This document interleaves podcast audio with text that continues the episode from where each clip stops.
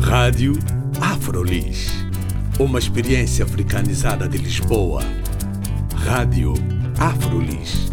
O audioblog onde podem saber mais sobre afrodescendentes a viver em Lisboa. Visitem também a nossa página de Facebook, Rádio Afrolis.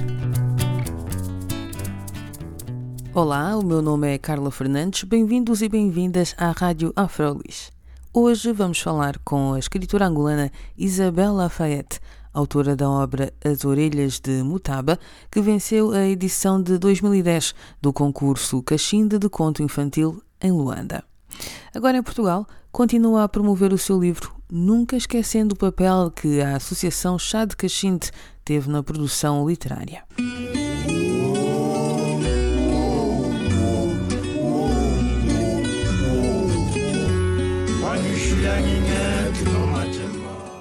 Vamos conhecer melhor Isabel Lafayette, que, entre outras coisas, comenta também a situação da liberdade de expressão no seu país. Mas vamos começar pelo início. Sou Isabel Lafayette, filha de um grande mentor da independência em Angola.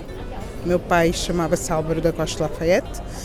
Uh, estou em Portugal desde os meus 14 anos, muito revoltada da minha presença porque tive que deixar a minha terra.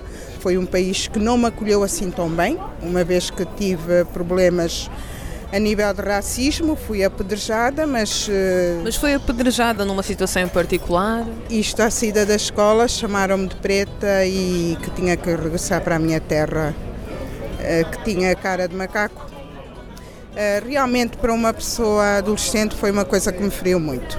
Hoje sou uma pessoa que me defendo perante qualquer ato, seja em relação a mim, seja em relação a qualquer pessoa que eu veja, independentemente da sua raça. Estive imigrada na Suíça há mais ou menos 15 anos e devo dizer, isto por muito que custe aos portugueses ouvir, fui melhor recebida na Suíça.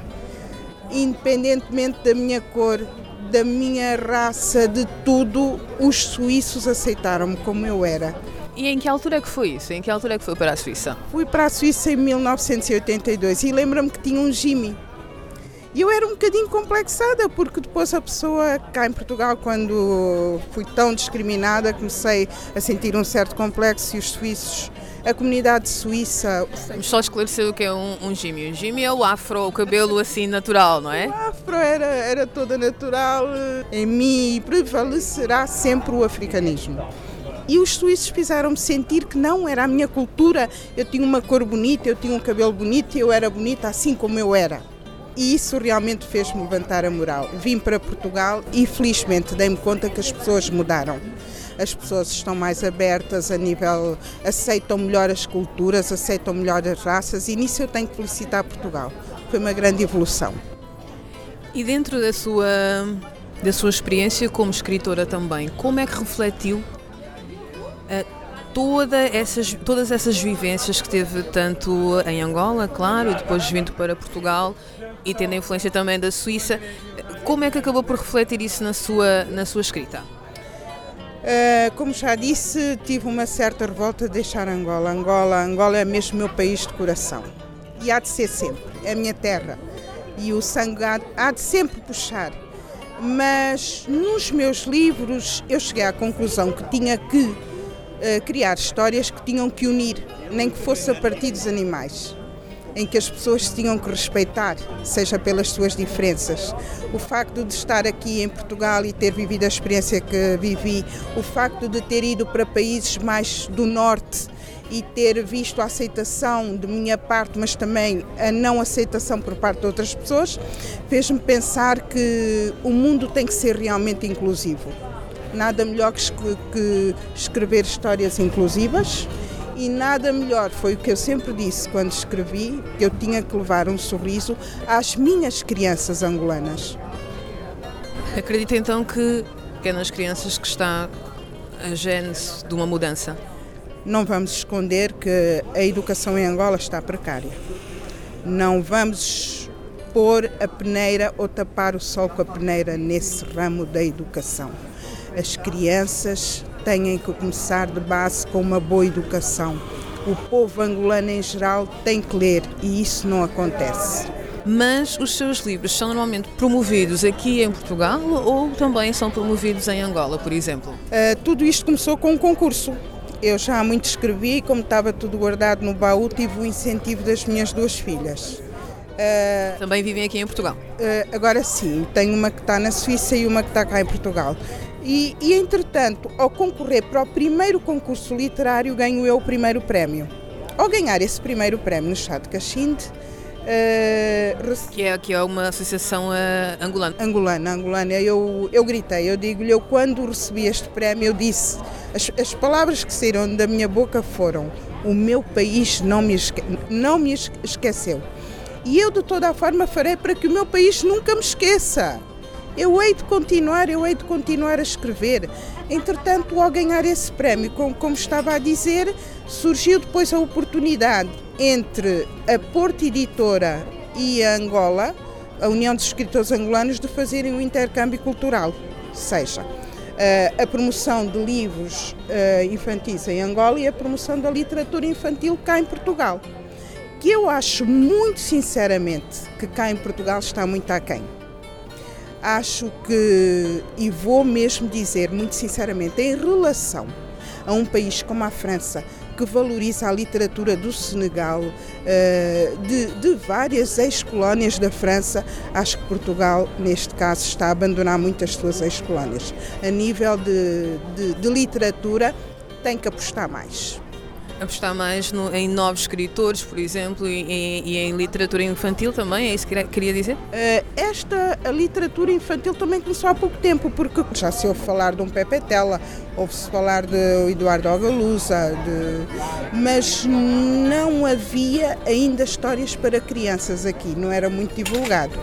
Ora, uh, acho que é importante, até para os povos conhecerem as culturas como se vive em África, é importante que seja a literatura infantil em primeira mão que seja divulgada em Portugal. A Isabel faz esse trabalho aqui, aqui em Portugal também, não é? Divulgando as suas histórias e contando histórias em escolas, por exemplo. Ah, como é que essas histórias são recebidas nessas escolas onde conta? Sei que já contou no Liceu Francês, não foi? Uh, contei no Liceu Francês, contei em algumas discotecas, uh, uh, bibliotecas. Ora, ora, olha, já viu a contar em, em, discotecas, meu Deus. Não era nada mal. De certeza que não me iam ouvir. Mas até já está agendada para o Dia das, das Comunidades Portuguesas e o Dia da África, que eu jamais esqueço, que é dia 25 de maio, já está agendado para o LX Factory, também para eu ir lá contar. Uh, faço sempre questão, uh, quero reunir as crianças e quero transmitir esta nossa parte da África, a parte dos nossos animais. E olha que eles têm acolhido as minhas histórias com a maior da, das alegrias, com muita curiosidade. Qual foi assim o episódio mais, mais interessante que, que teve num, num desses contactos? Uh, pode contar uma história de uma criança que tenha vindo e uh, ter consigo e tenha dito: Olha, não conhecia isto ou fiquei muito contente com algum aspecto da história? Uh, geralmente as crianças começam por dizer: A tua história. a tua história é muito engraçada. Tem o gorila que treme, que treme, tem a, hiena matreira, mas o que nós não gostamos muito é quando a maleta aqui morre. E então eu digo assim, ó oh, querido, a, a, vida é um ciclo, há a vida e há a morte. E há uma realidade que se passa em África. A ganância leva as pessoas a matarem os elefantes para extraírem o marfim. E eles começam a dizer assim, pois, então os homens são muito maus.